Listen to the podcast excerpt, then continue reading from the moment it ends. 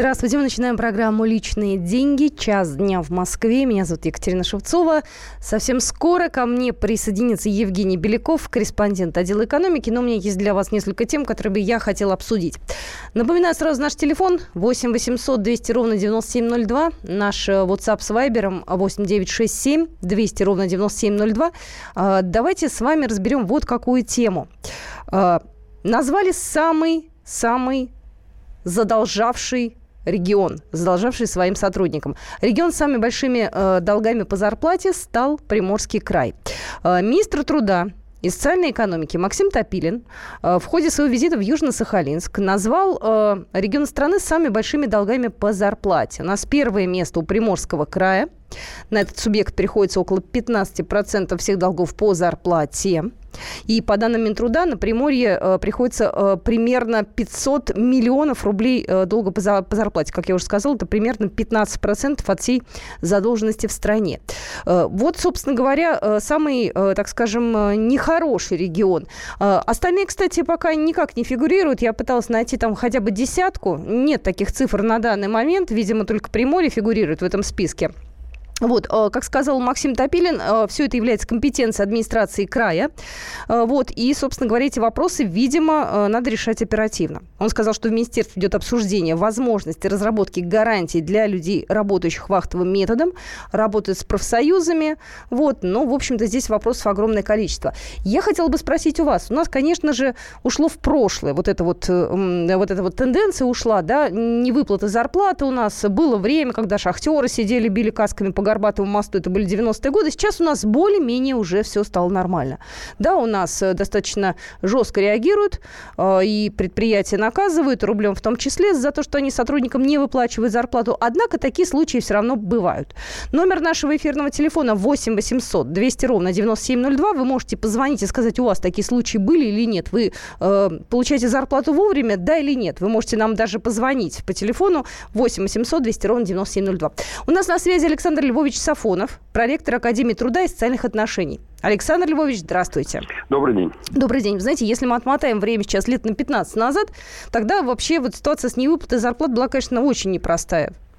Да, безусловно. Тогда... Если вот возьмем 98 год с вами, то э, задолженность по заработной плате в тот момент, ну, это вот мы, мы считаем пиковый э, год, составляла в большей степени, вернее, порядка 100 миллиардов э, рублей ежемесячно. Вот. В 2005 году, соответственно, уже когда экономика выпрямилась, не было кризиса, все равно задолженность по заработной плате составляла порядка 26 миллиардов рублей в, ну, ежемесячно.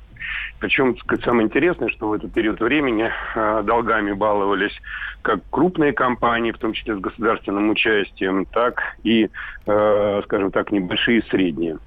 Вот. И принятие мер, начиная с 2005 года, такая последовательная работа, это в том числе внесение изменений в Уголовный кодекс о наказании работодателей за невыплату заработной платы э, в виде штрафов, в виде, так сказать, даже двух лет, если э, лишение свободы, если э, умысел какой-то найден, э, в том числе, так сказать, при неоднократном нарушении трудового законодательства, это лишение права, так сказать, занимать э, должности руководящие.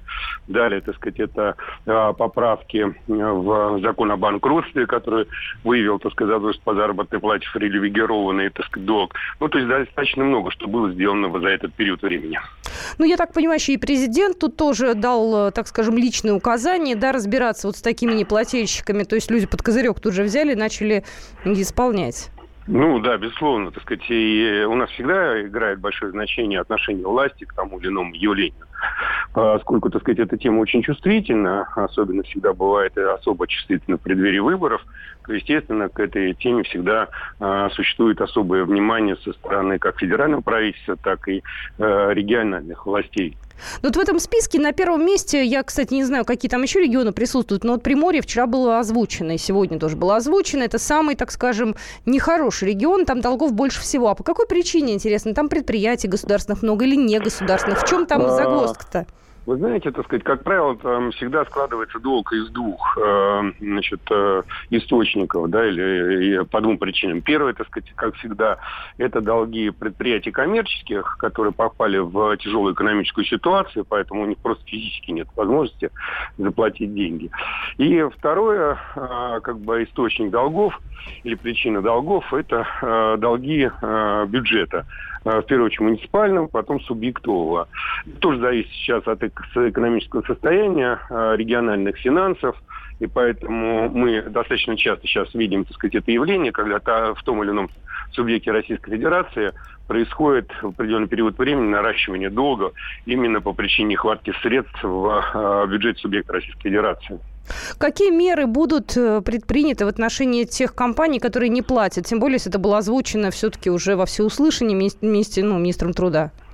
Ну, во-первых, так сказать, есть, как я уже сказал, традиционные меры. Это э, Роструд и Генпрокуратура, которые обращают, вини, как бы выносят административные э, предписания об устранении выявленных нарушений. Если этого не происходит, как я уже сказал, здесь э, возможно административные наказания, штрафы и э, уголовное преследование, если э, работодатель и собственник не принимают решения э, для того, чтобы, так сказать, исправить ситуацию.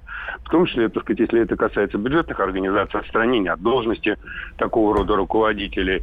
Поэтому это достаточно системная э, работа, но есть еще одна одно направление, которое позволяет справиться с этой задачей, это э, помощь со стороны федерального бюджета, так сказать, в частности Минфина, который просто увеличивает объем э, субсидий субъектам Российской Федерации, что позволяет им вот, решать проблемы пика нехватки средств в результате, там, например, кассовых разрывов, да, когда ожидаются деньги, но пока еще не пришли. Ну, я думаю, стоит сказать нашим слушателям, невыплата зарплаты – это сколько? Вот мне, например, должны дать зарплату, ну, я там абстрактный человек, не про себя сейчас говорю, первого числа, да, мне первого не дали, второго числа, это уже считается задержкой? То есть какие да. вообще есть? Ну, э, значит, э, у нас по закону дважды в месяц должна выплачиваться заработная плата. Если, так сказать, например, то уже, так сказать, возник месячный долг, например, да, в течение месяца не выплачивает, это основание уже обращаться э, за э, реакцией, так сказать, в Роструд и Генпрокуратуру. Я поняла. Спасибо большое. Еще раз хочу поблагодарить нашего эксперта. У нас на связи был Александр Львович Сафонов, э, проректор Академии труда и социальных отношений. Номер телефона эфирного 8 800 200 ровно 9702. Скажите, пожалуйста, вам задерживали зарплату вот в последнее время или нет? Эта практика у нас уже ушла в прошлое? Или, может быть, до сих пор еще такие случаи бывают?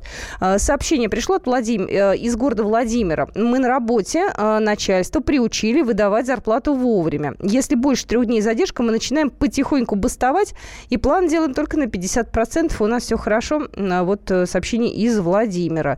А мне вот интересно, как вы бастуете, да, и как руководство объясняет э, причину невыплаты э, зарплаты. То есть, если есть такая возможность, ответьте, пожалуйста. Еще раз напоминаю, наш телефон 8 800 200 ровно 9702. А то, что касается Приморья, я думаю, что в ближайшее время, конечно, будут сделаны выводы. Ибо если это было сказано, опять же, во всеуслышание, тем более министром труда, я думаю, что обязательно как-то отреагируют местные власти на такую проблему.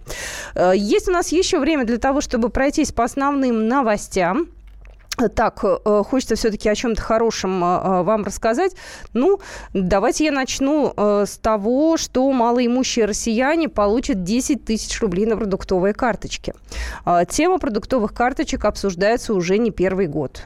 И сейчас она уже становится более конкретной. Вот пришла информация, опять же, о том, что получат россияне 10 тысяч рублей на продуктовые карточки. Об этом сообщил сегодня министр промышленности и торговли Денис Мантуров. Он сказал, э, что предварительные расчеты, которые мы проводили с коллегами, э, примерно около, э, ну, то есть по году примерно по 10 тысяч рублей на человека. И выплаты на карты будут проводиться ежемесячно. Вот, кстати, если мы в целом посмотрим, то 19 миллионов россиян у нас, ну, в общем-то, я так понимаю, обзаведутся этими карточками. Мы продолжим э, разговор, в том числе и про продуктовые карточки, буквально через две минуты. Будь с нами. Это личные деньги. Вы можете в нашем разговоре участвовать. 8 800 200 ровно 9702 и 8 967 200 ровно 9702. Тут про зарплату присылают сообщение. Обязательно все зачитаю. Личные деньги.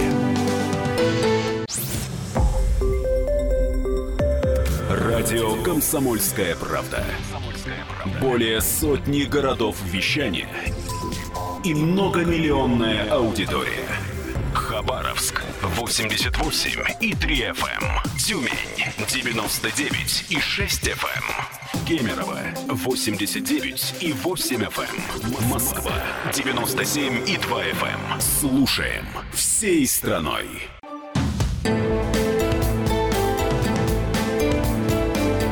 Личные деньги.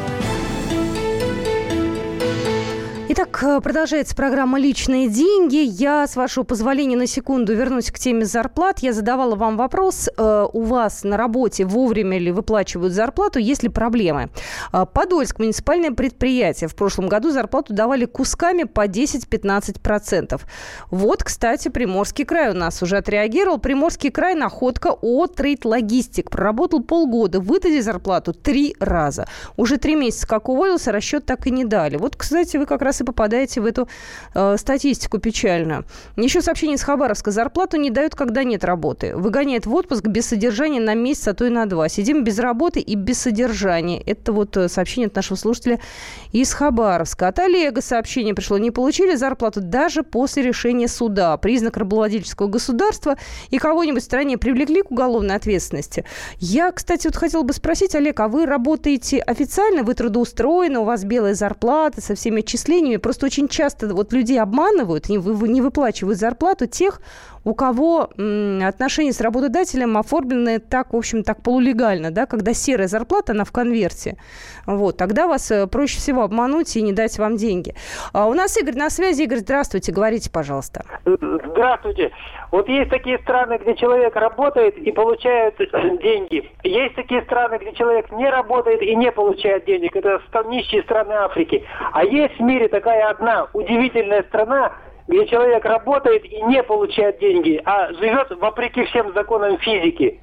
Это Россия. И там есть такая удивительная инстанция в России, такой аппендикс странный, как трудовая инспекция. То есть трудовая инспекция берет, взимает с злого работодателя деньги, но эти деньги, эту зарплату, оно не человеку... Извините, можно я, вас, можно я вас переведу? Давайте от общих фраз перейдем к конкретике. Вас кто-то обидел, вам не выплачивали зарплату, вот лично вам? Э, дело в том, что это общепринятая практика. Подождите, я прошу сейчас про вас. Общепринятая практика, она не касается, там, может быть, меня или там некоторых моих других сотрудников, там, комсомольской правды, у нас все по закону. Вас лично обидел кто-то, вы не получали зарплату? У меня эта участь я не минула, так скажем. То есть вам, вас обидели. А вы куда потом жаловались? Вот смотрите, вот человек, допустим, в течение месяца, да, он же должен на новую работу куда-то перескочить. А он, получается, остается без денег, и на новую работу он уходит... Извините, да мы, сейчас, мы, мы сейчас эту тему заболтаем. Я задала вам конкретный вопрос и ждала от вас конкретного ответа. Вы знаете, можно еще привести два замечательных аргумента, моих любимых. Особенно, а, особенно вот первый. Рыба гниет с головы. Это мой любимый аргумент, он все объясняет, как правило. Можно уже дальше не говорить. Здравствуй, Женя. Добрый, добрый день, да. дорогие коллеги. Так, да. я с твоего позволения зачитаю еще пару сообщений. Э, так, э, Москва, типография с числом работников 100+, плюс, работа шестой год. Три года назад сдвинули зарплату с 5 на 10, а так все вовремя. Сергей из Москвы. Мы обсуждаем, вовремя ли выплачивают зарплату у нас или нет, ибо назван был регион с э, самыми большими долгами по зарплате. Это у нас Приморский край. Сообщение с Приморья у нас было, да, к сожалению, печальная статистика такая подтверждается нашими сообщениями. Александр, здравствуйте. Алло, здравствуйте. Здравствуйте. А, ну, подскажите, вот Антона Тюришева выпустили, который Владимир Владимирович задавал по космодрому «Восточный вопрос». Там же, э, он же опять год спустя, там его опять задержали, там перед, чтобы он, ну не дай бог, там не спросил его. Как вообще Восточный выплачивает там нормально? А у вас, э, про Восточный поговорим, а у вас все хорошо? Да нормально, я работодатель, пока держимся, кредиты берем и, и выплачиваем зарплату. А вот скажите, пожалуйста, коли вы работодатель, а что будет, если вы, допустим, работникам своим на пару месяцев э, зарплату задержите? Вы понимаете, вот что вам за это, соответственно, ну, трудовой инспекции? Ну, я знаю, что некоторые предприниматели, вот приходят работники и говорят, что ну по полгода бывает ждут э, зарплату, бывает, ну вот э, как-то завтраками кормят. Вот, и как бы странно, что дважды в месяц, говорят, э, ну, вот в продуктовых магазинах выплачивают зарплату. Но вот, э, к сожалению, вот э, после выручки, когда на, на 50% падает, я не знаю, ну а э, что, что делать в этом случае? Экономика у нас как бы в очень плохом состоянии. Если даже на таком космодроме восточном, котором ну, денег море у государства и не платят зарплату, что говорить уже о мелком бизнесе? Ясно, спасибо. Спасибо. Ну, ну тут с восточным-то вопрос. Я сейчас, честно говоря, не знаю, какая там ситуация. Это надо скорее у наших э, дальневосточных коллег. Ну, давай узнать, я скажу. Да. Это все-таки информация-то она доступна для всех. Э, значит, в марте была задолженность погашена полностью. Вот, эта информация поступила в прокуратуру Приморского края. Там, значит, сообщение от прокуратуры было следующее. Работникам выплачена задолженность на общую сумму порядка 285 миллионов рублей. Вот. В 2014 году суд признал э, виновным руководство да, в невыплате зарплат. Там и штрафы были, вот, и посадки, извините, тоже были. Но это же все было под контролем лично президента. Да, но там действительно у нас дело-то в чем невыплатах зарплат? Ну, во-первых, Минтруда, конечно, считает только официальную статистику, и там, конечно, такая достаточно усеченная выборка только по таким крупным компаниям, да, то есть они же не оценивают, не знаю, индивидуальных предпринимателей, которые... Они не оценивают тех людей, которые работают в серую, понимаешь? Им должны, да, но они же более, никуда да. не пойдут, не пойдут в трудовую инспекцию, если у них отношения такие да, полулегальные. Есть, грубо, грубо говоря, минималку, конечно, человек, человеку платят, да, то, что обещано было сверху в конверте, конверте, ну, извини, тут экономика такая э, не А как они статистику это собирали тогда? По официальным жалобам в трудовую инспекцию, что ли, или как? Да, на самом деле здесь э, статистика собирается, она по, э, ну, таким крупным компаниям, я сейчас ценс точно не скажу, но это в основном такие либо средние, либо крупные предприятия. То есть малый бизнес у нас абсолютно не оценивается. Это, ну, такая даже, ну, можно сказать, серая зона в этом плане. Поэтому, ну, если мы вот посмотрим на данные Минтруда по, по масштабу масштабам страны, то нам покажется, что это достаточно мизерные оценки. То есть, э, в принципе, э, эти миллиарды рублей, они в рамках страны, это, ну, действительно копейки. А если брать вот все компании, э, всю, задол... всю зарплату, например, которую россияне получают в течение года или каждый месяц, то, ну, там суммы будут достаточно серьезные. То есть мы можем просто среднюю зарплату, условно, да, умножить на количество трудоспособного населения и примерно получить, сколько у нас вот такой объем официальной зарплаты у нас в стране. Что-то там, естественно, какая-то большая достаточно доля э, будет составлять теневой рынок, но тем не менее. И в, в рамках этих категорий, то мы увидим, что это очень маленькая сумма. Но при этом, конечно, Минтруд не учитывает очень много э, мелких предпринимателей, которые тоже содержат определенный э, пласт сотрудников. Кто-то работает официально, кто-то работает неофициально. И, конечно, здесь я думаю, что реальные задержки зарплаты у нас, ну, на порядок, мне кажется, отличаются от того, что озвучивал Минтруд. Вот у нас еще сообщение, у нас много штрафных санкций за все подряд, которые нельзя нарушать. Если начальство нарушает по зарплате или в чем-то ужимает, то мы тоже начинаем начинаем не соблюдать правила. Почти все работаем официально. Нас 80 человек. А когда мы перестаем работать, директора перед заказчиком срывают все сроки по выполнению заказа. А им это не надо, потому что их засудят. И вообще не понимаю, зачем работать, если не платят. Такая работа не нужна. И еще сообщение. О ПК «Молоко» Тюмень платят со, с отставанием в два месяца. Возможно, прокручивают эти деньги. Да, кстати, есть э, очень такая распространенная практика, когда вот с задержкой а, в определенный период времени платят. Это очень удобно, например, компаниям, потому что у них есть возможность в банках э, класть э, так называемые депозиты overnight, то есть на, на сутки. То есть они э, кладут остатки на своих счетах на вот такие депозиты, они приносят, может быть, не очень много процентов годовых, но тем не менее это остатки денег, они лежат, никого не трогают, на какой-то длительный депозит его класть, вот эту сумму, наверное, невыгодно, потому что нужны какие-то расчеты с поставщиками, расчеты как раз с сотрудниками и так далее. Но, тем не менее, если когда определенная сумма, она лежит на счете, и процент каждый день а, капает э, на счет компании, это, конечно, гораздо лучше. А, в общем, компании платить работникам какие-то дополнительные издержки, не знаю, штрафные санкции, естественно, никто не будет. Просто и выплатили, и слава богу, обычно так все воспринимают. Поэтому, да, да, такая практика есть. Ну что, давай перейдем еще к одной теме, которую мы с тобой планировали обсудить. Касается это наших пенсий. А, вот, э, ты у нас э, очень хорошо поработал на Петербургском международном экономическом форуме. Ты там все эти дни продуктивно, очень много встреч, много интервью. У тебя ощущение какое?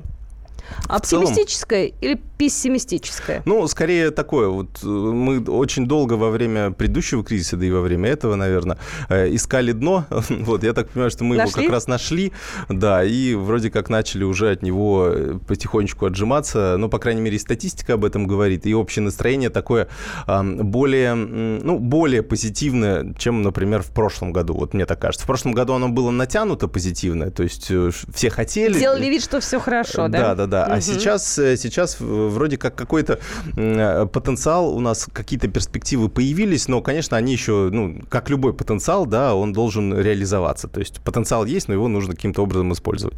А вот как использовать, это такой большой вопрос. На многих сессиях его обсуждали, и ну, как разогреть экономический рост, и как э, нам новые технологии, в новых технологиях не отстать от других стран, которые могут быть вот таким, как говорят экономисты, драйвером роста э, нашей экономики. В общем, э, все это обсуждалось. Ну, в целом, в целом, э, ощущение такое умеренно позитивное, я бы вот так сказал, ну, я по итогам. Да, я знаю, что ты пообщался с главой Пенсионного фонда России с Антоном Дроздовым. Да, и многие такие моменты, которые мы с вами э, все-таки для себя хотели бы прояснить, э, прозвучат у нас в эфире про повышение пенсионного возраста, про работающих пенсионеров, э, про то, как будут у нас рассчитываться наши пенсии. Да. Там очень много таких прикладных моментов и много цитат у нас будет в эфире, поэтому через две минуты мы продолжим. Личные деньги.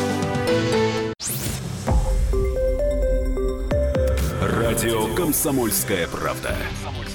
Более сотни городов вещания и многомиллионная аудитория. Ставрополь 105 и 7 FM. Эм. Севастополь 107 и 7 FM. Эм. Калининград 107 и 2 FM. Эм. Москва 97 и 2 FM. Слушаем всей страной.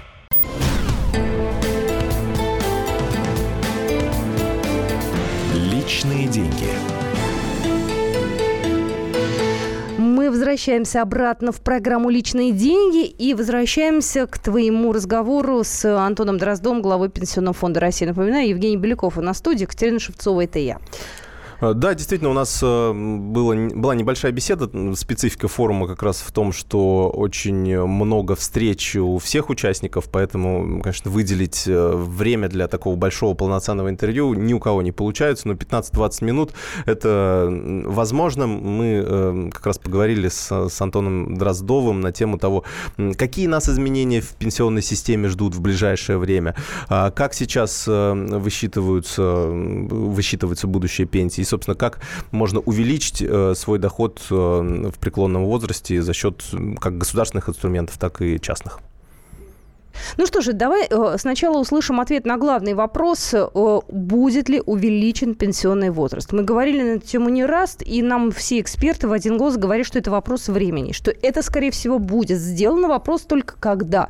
Вот на этот же как раз эм, вопрос отвечает Антон Дроздов. Предлагаю услышать в эфире его ответ инициатива Минфина и Центрального банка по концепции индивидуального пенсионного коэффициента, то есть это новый формат накопительной пенсии. Эти предложения были внесены ведомствами в правительство, сейчас они будут обсуждаться. Предложение Минэкономразвития по налоговому маневру, когда предлагается существенно снизить страховые взносы, увеличив НДС.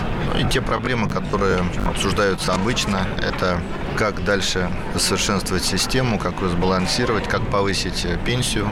Ну, эксперты предлагают увеличить возраст, например. Эксперты предлагают, некоторые эксперты предлагают какое-то изменение в тарифной политике.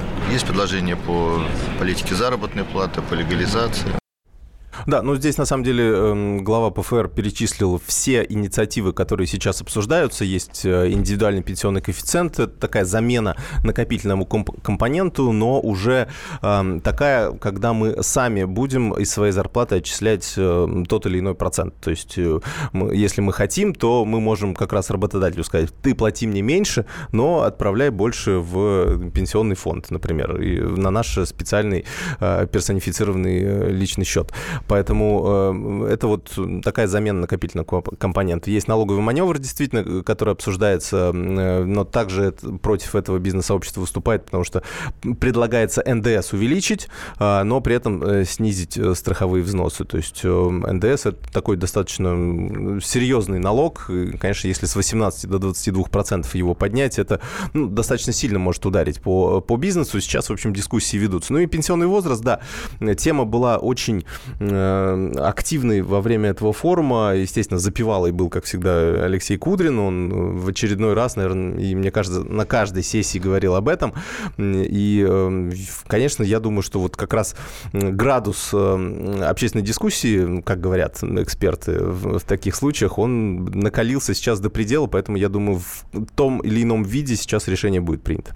Вот интересное сообщение. Увеличен э, пенсионный возраст, увеличат, наверное, скорее всего, приведет к безработице у молодежи всех старше 50 лет. Почему? С чего такие выводы? Я ну, не понимаю. Ну, на самом деле, у нас дефицит кадров э, такой достаточно серьезный. Э, дефицит, э, то есть у нас, точнее, сейчас, конечно, могут быть сообщения, они точно будут, что где-то дефицит кадров, а где-то, наоборот, работы нет. А, но да, это, это дисбалансы в экономике, но в целом, если посмотреть, у нас дефицит квалифицированных кадров. А при этом дефицит квалифицированных кадров, он возникает тогда, когда у нас не хватает работников, и, собственно, работодатели берут уже, ну, так скажем, кого попало, да, лишь бы лишь бы кто-то был. То есть если бы у нас была серьезная конкуренция на рынке труда, то, э, конечно же, такого бы не происходило. Но это в любом случае э, немножко другие проблемы, чем пенсионный возраст. Он высчитывается, ну, то есть необходимость его введения, она высчитывается немножко по-другому все-таки. А, давайте поговорим о том, что высчитать хоть как-то можно. Я пока еще не задумываюсь о том, какая конкретно у меня будет пенсия. Я пока в цифрах вообще себе даже не представляю. Ну, я надеюсь, что буду работать долго и продуктивно, и с пенсией пенсии я столкнусь там значительно позже, чем положено, но тем не менее э, уже можно как-то подсчитать будущую пенсию. Вот э, Антон Дроздов, э, глава ПФР, об этом тоже нам рассказал. Пенсию посчитать очень просто. Нужно сделать всего три действия. Зайти в личный кабинет пенсионного фонда или скачать мобильное приложение. Если вы зарегистрированы в портале госуслуги, вы один раз заходите, дальше сами формируете пароль, вы попадаете в свой кабинет, и первая строчка – это количество баллов. Либо это можно через личный кабинет в компьютере, либо это можно узнать в пенсионном фонде. То количество баллов, которое у вас есть, умножаете на стоимость одного балла. Стоимость одного балла утверждается законом о бюджете фонда ежегодно. Вот в этом году это 78,58. И прибавляете к этому фиксированную выплату. Фиксированная выплата это тоже устанавливается ежегодно, а также федеральными законами. Это порядка чуть меньше, чем 5000 рублей. То есть вот всего два действия. Количество баллов на стоимость балла плюс фиксированная выплата. Это ваш актуальный размер пенсии на сегодня. Если вы, у вас еще есть накопительная пенсия, то вы просто, зная, сколько у вас на накопительном счете, также эта информация вот, тоже есть в личном кабинете, можете прибавить накопительную пенсию. Дальше, как увеличить? Для этого есть пенсионный калькулятор. Во-первых, сколько будете работать, стаж. Во-вторых, э, уровень зарплаты, который вы будете получать. Далее есть нестраховые периоды, которые оплачиваются. Ну, для женщин это, это рождение детей. Чем больше детей, тем более высокий коэффициент. Для мужчин это, например, служба в армии. Дается 1,8 балла и так далее. Ну, действительно, у нас сейчас э, пенсионные, будущая пенсия наша рассчитывается в баллах. А, то есть э, та зарплата, которую мы угу. сейчас получаем в белую, и, собственно, те страховые взносы, которые отчисляются в пенсионный фонд на выплату нынешним пенсионерам, они нам зачитываются в виде баллов. То есть, условно, сейчас порядка 8 баллов у нас можно заработать за год ну, так, для понимания, чтобы кто-то мог э, примерно рассчитать, сколько он может заработать баллов. Эм, в, э, где-то в начале 2020-х э, годов, там, я сейчас точно не помню, 2023-2024 годы, максимально можно будет собрать 10 баллов, ну, и при максимальной а зарплате. А это будет эквивалентно? 10 баллов в рублях можно мне попонятнее? Да, сейчас один балл стоит 80 рублей, ну, примерно. Подожди, если 10 баллов, то это 800? Это да, то есть за год, если вы получаете максимальную зарплату, можно заработать прибавку к пенсии ежемесячную. А, это прибавка такая это прибавка, будет. конечно. Так, за год, значит, 800 рублей. Да, умножаете еще, еще, ну, грубо говоря, 10 лет. За 10 лет можно 8 тысяч рублей заработать, плюс э, фиксированная выплата, о которой говорил Антон Викторович. И получается и, у нас где-то ну, 13 тысяч получится. Это если за, даже, в принципе, за 10 лет можно заработать сейчас э, среднюю пенсию. А ежели э, у меня которую- уже, допустим, там 20-30 лет стажа? Э, Ну, каждый сейчас может, во-первых, посчитать, то есть так не умозрительно, чтобы э, смотреть, а может зайти на сайт пенсионного фонда. Есть, э, ну, я думаю, что очень многие сейчас уже зарегистрированы на портале госуслуг, Э, и, собственно, с этим же логином и паролем можно зайти на сайт ПФР, pfrf.ru,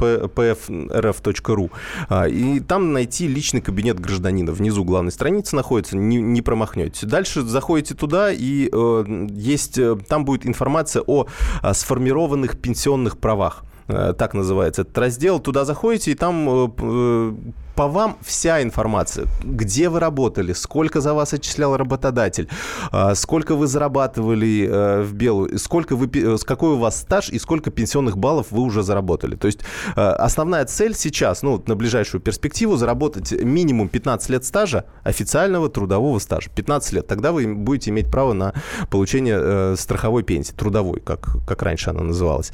И э, 30 баллов – это минимум, ну, минимальный проходной балл.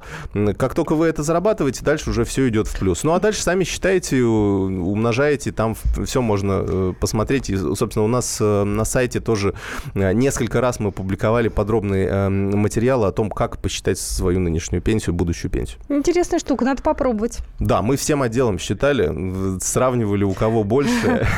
Да, то есть у кого-то там, не знаю, у кого-то 150 баллов уже ока- оказалось, у кого-то 70 баллов. Ну, собственно, мы работаем в Москве, поэтому количество баллов у нас э, ну, копится э, быстрее, потому что выше зарплаты. А очень сильно сейчас э, будущая пенсия зависит от зарплаты, от стажа и от тех коэффициентов, которые, соответственно, добавляются, если мы сами по собственному желанию отложим выход на пенсию. Поэтому надо настаивать на то, чтобы вам платили зарплату в белую, Да. потому что от этого зависит ваша будущая пенсия и ваши баллы. Правильно я понимаю? Да, если, ну, если вы, вы можете, конечно, работать в черную, то есть есть у меня знакомые, кто работают в черную, есть э, родственники, которые у меня работают в черную, есть разные э, ситуации, то есть и во многих э, маленьких городах есть работодатели, которые платят минималку, а остальное в конверте, например, то есть ситуаций очень много, но просто информация об этом, ну, знайте, что за вас отчисляется очень мало. Или, или, например, индивидуальный предприниматель, он себе поставил зарплату минимальную, да, какую-нибудь, ну, чтобы сам на себя же работает, правильно? Зачем самому себе начислять налоги дополнительные? С одной стороны, да, с другой стороны, тогда нужно понимать, что вам э, на госпенсию рассчитывать не надо. Вы тогда вот те дополнительные деньги, которые вы сэкономили за счет вот этих махинаций, да, э, вы откладываете себе на свой собственный какой-нибудь пенсионный счет где-нибудь в банке, в каком-нибудь, э, не, не знаю, негосударственном пенсионном фонде, не знаю, в какой-нибудь страховой компании, оформив э, полис страхования жизни. То есть э, вариантов много, но главное понимать, что теперь, ну, если вы, например, работаете в черную, то вы, собственно, и за свою будущую пенсию отвечаете сами. Здесь, здесь все просто. Один только момент. э, Нам что, все тут дадут?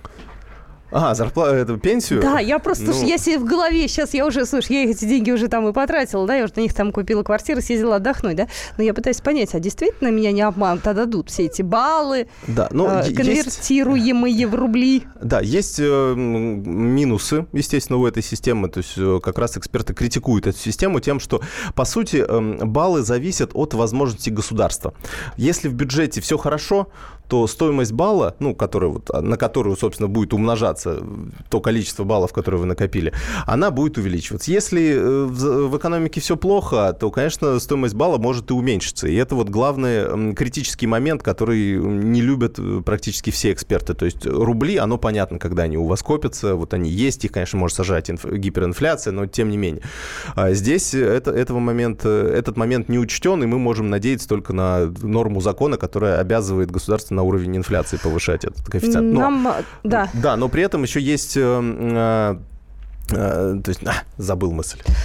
Так, пока ты вспоминаешь мысли, я могу сказать, что на ПФР заходить не надо, на ПГУ можно скачать распечатку о состоянии пенсионного дела. Это Сергей из Москвы, да, это московский портал. Нет, есть госуслуги, ПГУ. не надо на ПГУ заходить, Почему? заходите на госуслуги. Они, похоже, э, дублируют практически друг не друга дублируют, Не дублируют, ну, проверяли, хорошо, да. сделаю так, как ты сказал, расскажу тебе, видимо, в ближайшей программе о том, сколько у меня там накопилось. Мне же тоже хочется поделиться своими мыслями и задать свои вопросы. Ну что ж, на этом мы личные деньги на сегодня заканчиваем. Хорошего хорошего вам рабочего дня. Евгений Беляков был в студии, Екатерина Шевцова. Это я. До свидания.